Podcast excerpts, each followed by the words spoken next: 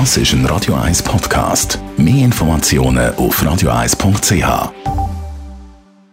Gesundheit und Wissenschaft auf Radio 1 wird Ihnen präsentiert von Hitzberger.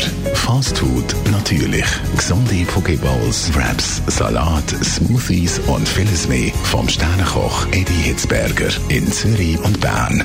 Hitzberger.ch Musik ist die beste Medizin. Der Streamingdienst Deezer hat wissen, welche Stilrichtungen besonders gut sind als Stimmungsaufheller, Konzentrationshilfe und auch zum Frust abbauen.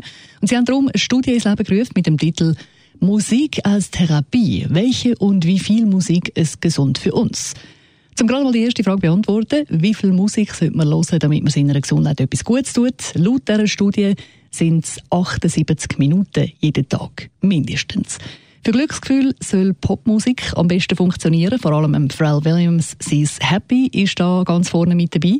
Klassische Musik ist laut dieser Studie gut zum Entspannen und auch zum sich konzentrieren. Dort ist vor allem Beethoven seine fünfte Symphonie sehr empfehlenswert.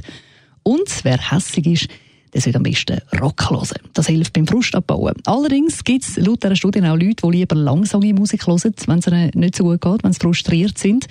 Und ob man jetzt eher auf rockigen Sound steht oder ruhige Tracks bevorzugt, wenn man eben frustriert ist, das hängt laut den Wissenschaftlern mit dem Erbgut zusammen.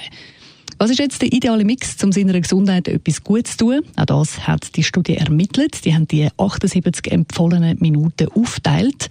Und zwar folgendermaßen.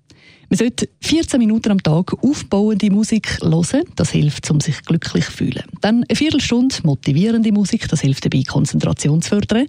16 Minuten tiefsinnige Musik, was auch immer das heißt. Das hilft gegen Traurigkeit.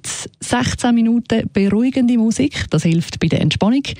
Und 17 Minuten dynamische Musik, das hilft bei der Wutbewältigung. Und so sollte man das eben aufteilen, damit man den idealen Musikmix hat für seine Gesundheit. Und Geschmäcker sind ja verschieden. Also von dem her gehe ich jetzt mal davon aus. Das ist ein Radio 1 Podcast. Mehr Informationen auf radio1.ch.